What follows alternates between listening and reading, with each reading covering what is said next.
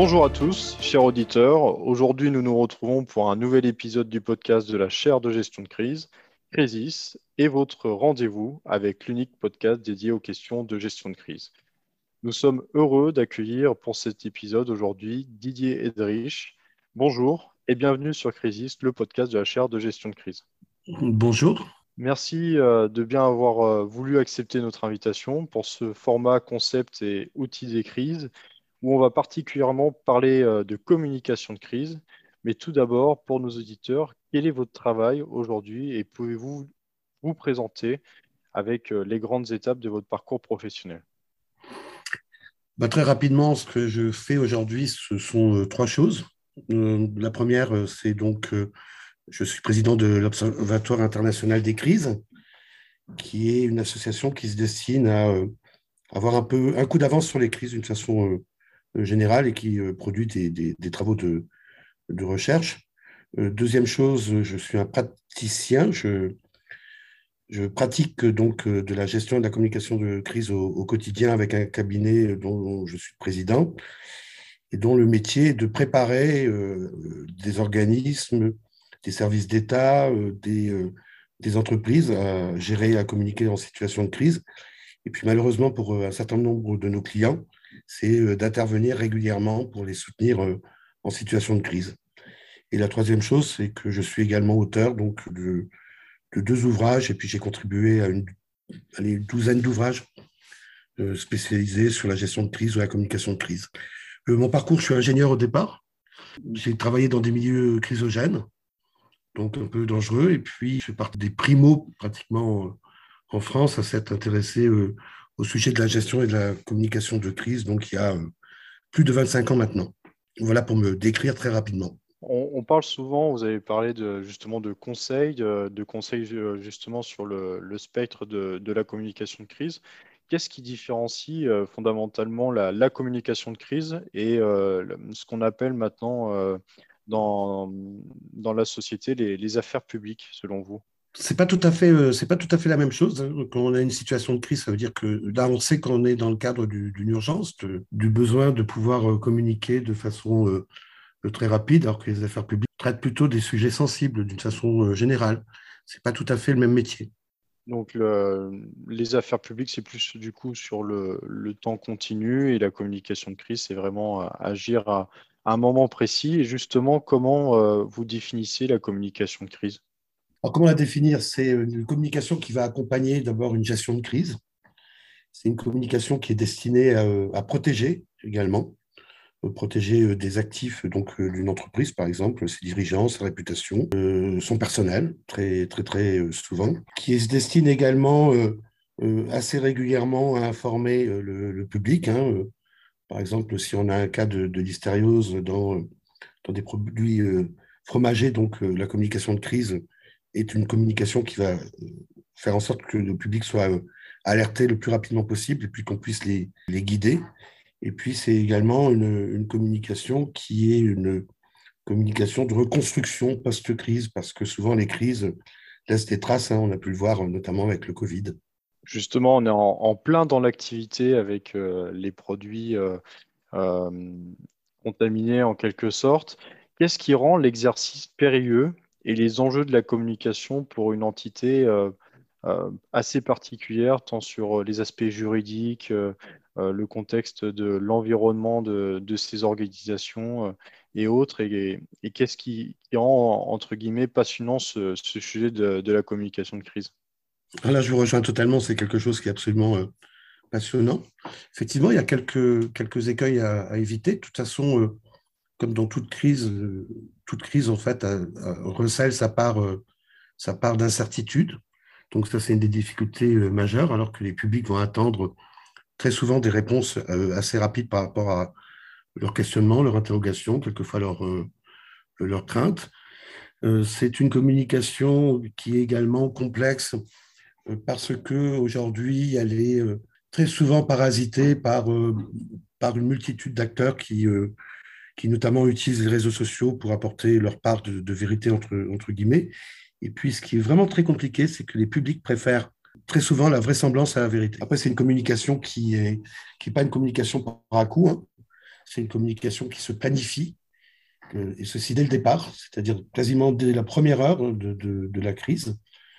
C'est une, communication qui, est véritablement à la fois stratégique, tactique et opérationnelle. Stratégique parce qu'on doit pouvoir définir ce qu'on a à protéger, euh, tactique parce qu'on doit pouvoir effectivement planifier l'ensemble des opérations de communication, voir quel public on va communiquer euh, de façon prioritaire, qu'est-ce qu'on va lui dire, qu'est-ce qu'on peut lui dire, qu'est-ce qu'on ne peut pas lui dire également, assez euh, régulièrement, et opérationnel parce que chaque mot compte.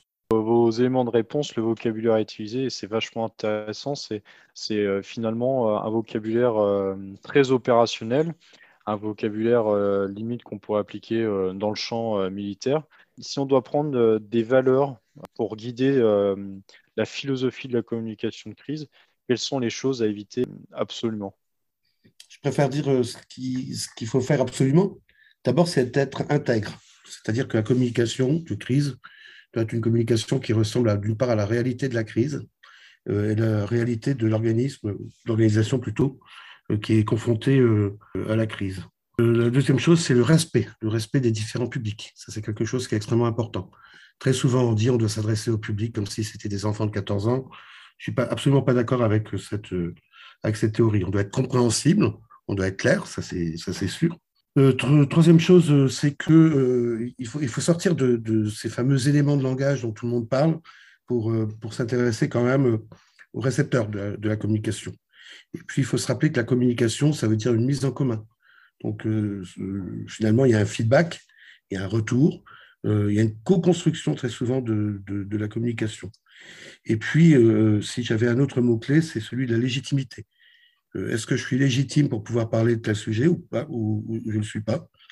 Donc, chacun a ses champs de compétences, notamment, par exemple, s'il y a quelque chose qui va intéresser également des services d'État, alors qu'on est une, entreprise, on ne peut pas se substituer aux services d'État essayer plutôt de travailler avec, euh, avec eux.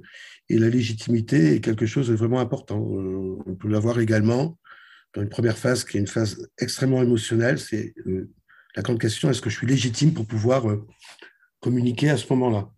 Et puis, puisqu'on est quand même sur la partie un peu opérationnelle et même beaucoup, j'ai tendance à dire qu'il faut éviter certaines phrases du type Mes premières pensées vont à la famille.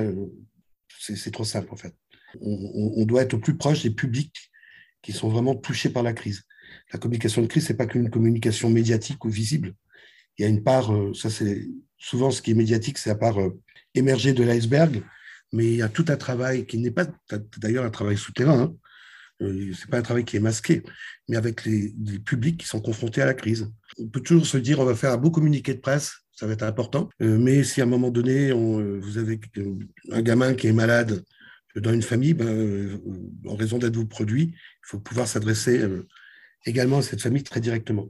Donc s'intéresser au public, c'est une des clés de réussite euh, indispensables pour une bonne communication de crise. Justement, est-ce qu'il y a des aspects culturels à prendre en compte en fonction du, public victime ou, impacté par, par cette crise? Il y a des aspects d'abord historiques à prendre en compte l'ensemble de, l'histoire euh, ancienne et, récente de, l'organisation qui, a une crise.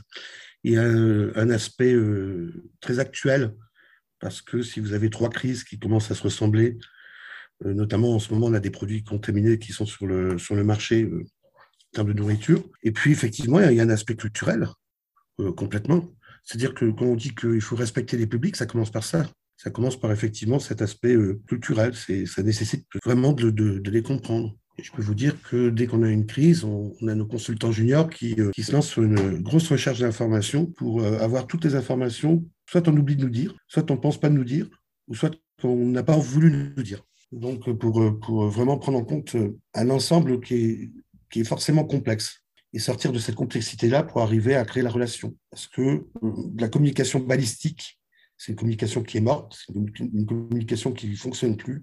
Et nous, on croit beaucoup, d'ailleurs, à l'Observatoire, on, l'a euh, formalisé, aux relations publiques de crise, c'est-à-dire vraiment la relation avec le public.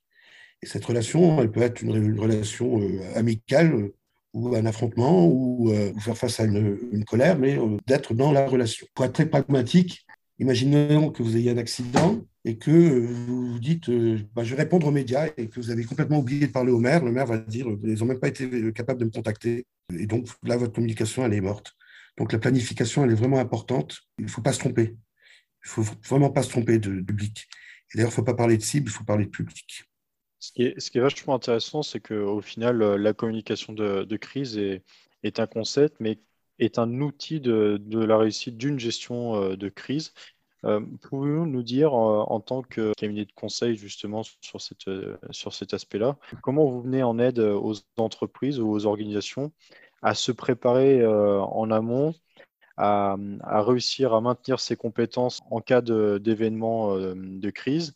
Et quelles sont vos difficultés éventuelles que vous pouvez rencontrer avec vos clients?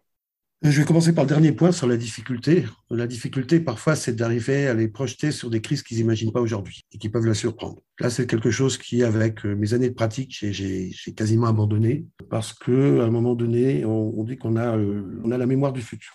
Et cette mémoire du futur, en fait, c'est des crises passées qui nous disent voilà ce qu'on peut avoir dans le futur. Euh, si on revient il y a deux ans en arrière, on a tous été surpris par le Covid. la grande question qui se posait, c'était pas si on aurait une épidémie de cette ampleur un jour, mais plutôt quand. Et donc là, il y a la difficulté à se projeter. Après, c'est un travail qui est relativement simple, entre guillemets. Il hein. faut arriver à identifier les risques que peut connaître une organisation et voir ce qu'on va mettre comme plan de réponse en face. Quelle organisation, quel plan de réponse, quel process. Et donc l'idée, c'est de se dire, voilà, euh, ce qu'on a identifié comme risque, euh, pour ces risques-là, voilà comment on, devra réagir. En tous les cas, au tout début de la crise, parce que ma grande expérience du, du sujet me fait dire que aucune crise ne se ressemble vraiment. Justement, c'est souvent euh, un des écueils qui est, pris par les acteurs, l'expérience et d'assimiler euh, une crise à une crise qu'on a pu vivre euh, dans son passé et d'appliquer le, même champ de réponse. Est-ce que vous pouvez partager avec nous une expérience de gestion de crise et plus particulièrement une communication de crise auprès de nos auditeurs qui vous a, qui vous a marqué? Ah, malheureusement, tout ce que nous on fait est confidentiel. Je ne peux pas vous donner d'exemples que nous avons vécu. Peut-être un, peut-être un, parce que personne ne pourra le détecter, parce qu'on a eu beaucoup de chance. L'entreprise n'avait pas été euh, citée, euh, ni dans la presse, euh, enfin, surtout pas dans la presse d'ailleurs. Donc, personne ne pourra le reconnaître. C'était un accident en Allemagne, assez important. Un camion qui, a sauté, alors pas comme dans les films, hein. c'est le bouchon au-dessus qui a sauté donc, dans une usine. Et là, on s'est retrouvé confronté à plusieurs choses. Euh, d'une part, euh, un large périmètre de bloqués, les trains, euh, les routes, etc. Une zone qui était une zone semi-industrielle, entre guillemets, avec également des boutiques, et un atelier de découpe de viande. Et puis à proximité, pas très loin, également une, ferme, trouvée avec 170 pompiers de sortie, 40 personnes hospitalisées. Heureusement, aucune n'a eu de, quoi que ce soit. Il y a eu plus de peur que, que de mal. Et là, la grande question qui se pose, c'est qu'est-ce qu'on va protéger? Et toute la complexité d'une crise comme celle-ci, par exemple, c'est euh, l'ensemble du voisinage qui va commencer à vous poser des tas de questions, et euh, notamment poser la question de euh, comment je vais être dédommagé par rapport à ce qui est en train de, m'arriver. Il y a la question des autorités. Pourquoi est-ce que ce camion-là a pu sauter dans, dans cette usine? Et ce qui était très intéressant dans ce cas-là, c'est que tout le monde s'est trompé. Enfin, j'allais dire sauf le cabinet, sauf nous, parce qu'on doute toujours.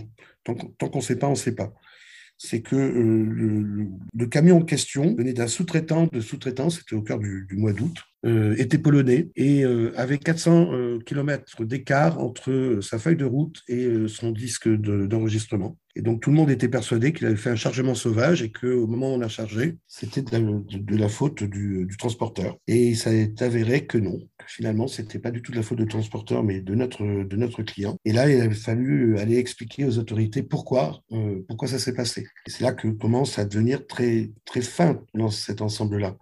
Vous avez 40 euh, personnes hospitalisées, vous avez des centaines de voisins, euh, vous avez donc qui sont particulièrement, particulièrement inquiets.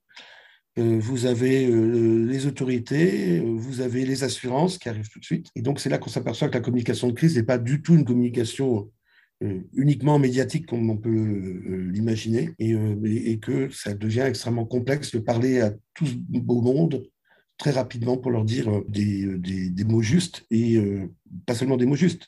Ça contribue à la gestion de la crise. Donc ça, ça peut donner une petite idée de la complexité qu'on peut avoir en situation de crise. Une multitude d'acteurs. y compris des élus. Justement, en tant que cabinet, comment on peut évaluer une, stratégie de communication et comment faire un rétex sur ces différents publics concernés et notamment en étant en cohérence avec la philosophie de l'entité ou, de l'entreprise avec laquelle on travaille? La première chose, c'est que nous, on n'est pas des faiseurs de miracles. Si vous avez une mauvaise gestion de crise, ce n'est pas la communication de crise qui va sauver votre crise. Certains prétendent, moi, je ne sais pas faire. Bah, d'abord, l'évaluer, ça, ça, veut dire qu'on va lui fixer quand même des objectifs au départ. Dans l'exemple qu'on a donné, l'objectif, c'était euh, le moins de jours de fermeture de l'usine possible et éviter qu'il y ait une fermeture administrative en raison de défaillances qu'il aurait pu avoir dans la gestion de crise. Il se trouve qu'il y en a eu une petite défaillance qui était très gênante, c'est que nos clients allemands ont oublié d'appeler les pompiers, c'est les voisins qui ont appelé les pompiers, ils ont bien été dans une salle sécurisée sans appeler les pompiers. expliqué après que votre usine est euh, pure, euh, euh, alors, que la base n'a pas été appliquée, ça peut devenir très complexe. Donc, c'est par rapport aux objectifs qu'on peut se fixer dès le départ pour, la communication de crise qu'on va savoir si effectivement euh, on a réussi ou pas. S'il n'y a pas d'objectif, personne ne peut, ne peut savoir. Retour d'expérience, c'est très simple, hein, c'est euh, sur l'organisation de la Si on reste purement sur la communication, mais en général, c'est très mêlé tout ça. Sur la partie euh, organisationnelle, sur la partie process, sur la, capacité de, de, de réaction. J'aime bien également le faire à chaud, parce qu'à chaud, quelqu'un va dire Ah ben oui, mais j'avais tel problème parce que, je sais pas, je prends un exemple bête, j'avais mal.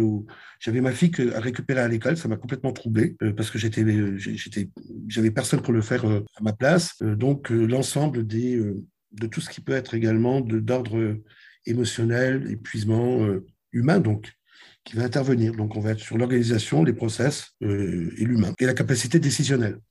Souvent, les décisions sont assez complexes à prendre.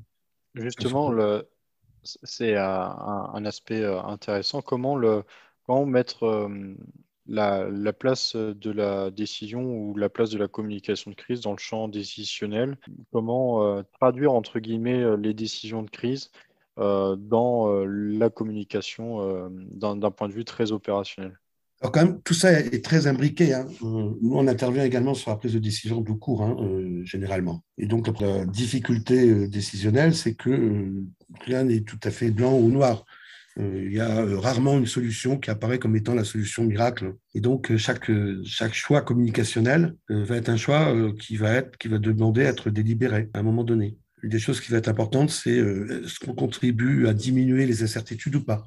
Ça, c'est quelque chose qui est vraiment important dans le champ décisionnel, c'est la, capacité à diminuer les, à diminuer les, incertitudes. Euh, après, vous allez vous, poser la question, euh, si je fais ça, c'est voilà quels vont être les impacts positifs et négatifs en termes de communication. Si je ne le fais pas, voilà quels vont être les impacts positifs ou, négatifs. Alors, si vous avez un accident tel qu'on vient de le décrire, c'est euh, assez facile parce qu'il il, il faut communiquer. Maintenant, si vous avez une défaillance interne que personne ne connaît, ne connaît à l'externe et que vous n'êtes pas coté en bourse donc vous n'avez pas forcément d'obligation à communiquer, ça peut devenir euh, plus complexe. vous pouvez vous retrouver dans une situation où, euh, à un moment donné, vous risquez d'avoir une fuite depuis, euh, depuis l'interne. Et donc, est-ce qu'on on va vers l'externe, personne n'est au courant, et que ça ne le regarde pas forcément, ou est-ce qu'on ferme tout en, espérant que, que ça ne sorte pas. Donc, il y a une multitude de situations. Où on va se retrouver avec, je vous répète, une complexité sous-jacente en matière de, décision de communication. Après, il ne faut pas se tromper de public, hein, je me répète un peu, hein, parce que vous allez avoir, chaque fois que vous avez une crise, notamment qui est un peu médiatisée, qui est un peu, visible, euh, avec une émotion qui peut être euh, forte, vous allez avoir une, multitude d'acteurs qui sont légitimes, et vous allez avoir euh, également pas mal d'acteurs illégitimes qui vont vouloir se mêler de la crise. C'est ça que je me méfie quand même un petit peu des, des réseaux sociaux que je connais bien. J'en ai la prétention parce que euh, je crois que j'ai écrit le premier bouquin là-dessus sur la communication de crise sur, sur Internet, euh, donc en 2005. Rumeurs sur Internet, comprendre, anticiper, gérer une cybercrise. Mm. Euh, un livre de 2004, donc effectivement assez précurseur. Justement, dans ce monde de la surmédiatisation, de l'augmentation des spectres de communication dans notre environnement, quels sont les enjeux, sans vous, de la communication de crise de, de demain et euh, comment euh, vous mmh. pensez en termes de prospective euh, Est-ce qu'il va y avoir des grosses évolutions ou pas forcément parce que en, soi c'est juste une adaptation du, de, de, ce spectre précis de, de la gestion de crise? Je pense que ça va encore s'accélérer en matière de réseaux sociaux, de fake news, de, d'acteurs illégitimes multiples et, et variés, qu'à un moment donné, autant on pouvait les écarter il y a quelques années assez facilement, autant ça va devenir un peu plus un peu plus complexe. J'ai une tendance à dire que euh, quand j'ai commencé ce métier, on avait le temps euh, de choisir des graines de café, de les, moudre et, de répondre. Euh, aujourd'hui, il y a des, attentes qui sont de plus en plus fortes. En même temps, je crois que les fondamentaux, à partir du moment où on revient à la partie relationnelle, donc de la communication, au terme même de communication, eux ne vont pas beaucoup changer.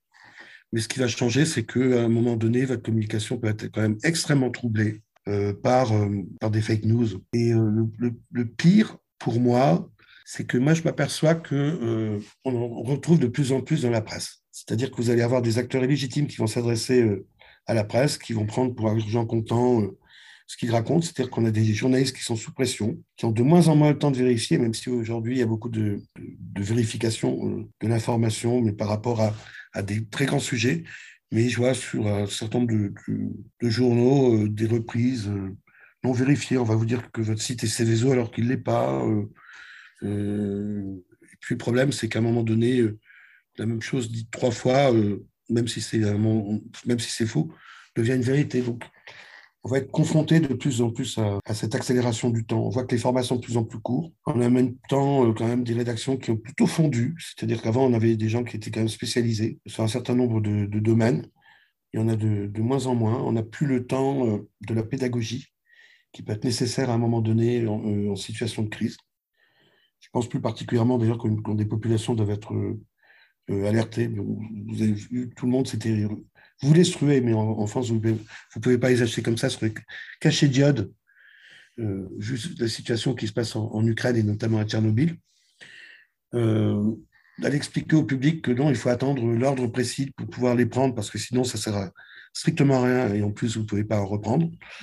Euh, enfin, tous ces temps-là, en fait, ce sont euh, d'une part raccourcis, et puis d'autre part, on a quand même une population plus jeune qui, pour elle, c'est fini, c'est plus la radio, c'est plus la télévision qui donne l'information, c'est les réseaux sociaux. Donc vous allez avoir des, bulles comme ça qui se créent, qui vont être euh, difficiles à, qui vont être assez imperméables euh, aux informations. Donc euh, je pense qu'on va vers des complexités croissantes en matière de com. Merci, Monsieur Edrich, pour ces éléments de réponse. J'invite tous nos auditeurs à, à, lire votre livre que j'ai pu lire, Plan de gestion de crise aux euh, du NOB, un plan plutôt pragmatique avec une vision périphérique à 360 degrés pour organiser, gérer et communiquer en situation de crise. Je rappelle également que vous êtes le président de l'Observatoire euh, des crises et que vous avez euh, aussi un, portail communication-sensible. Merci à tous d'avoir écouté Crisis, le podcast de la charte gestion de crise. N'hésitez pas à partager l'épisode sur les réseaux sociaux et je vous invite également à vous abonner pour ne plus manquer aucun rendez-vous de votre podcast. À bientôt pour un nouvel épisode. Merci à vous.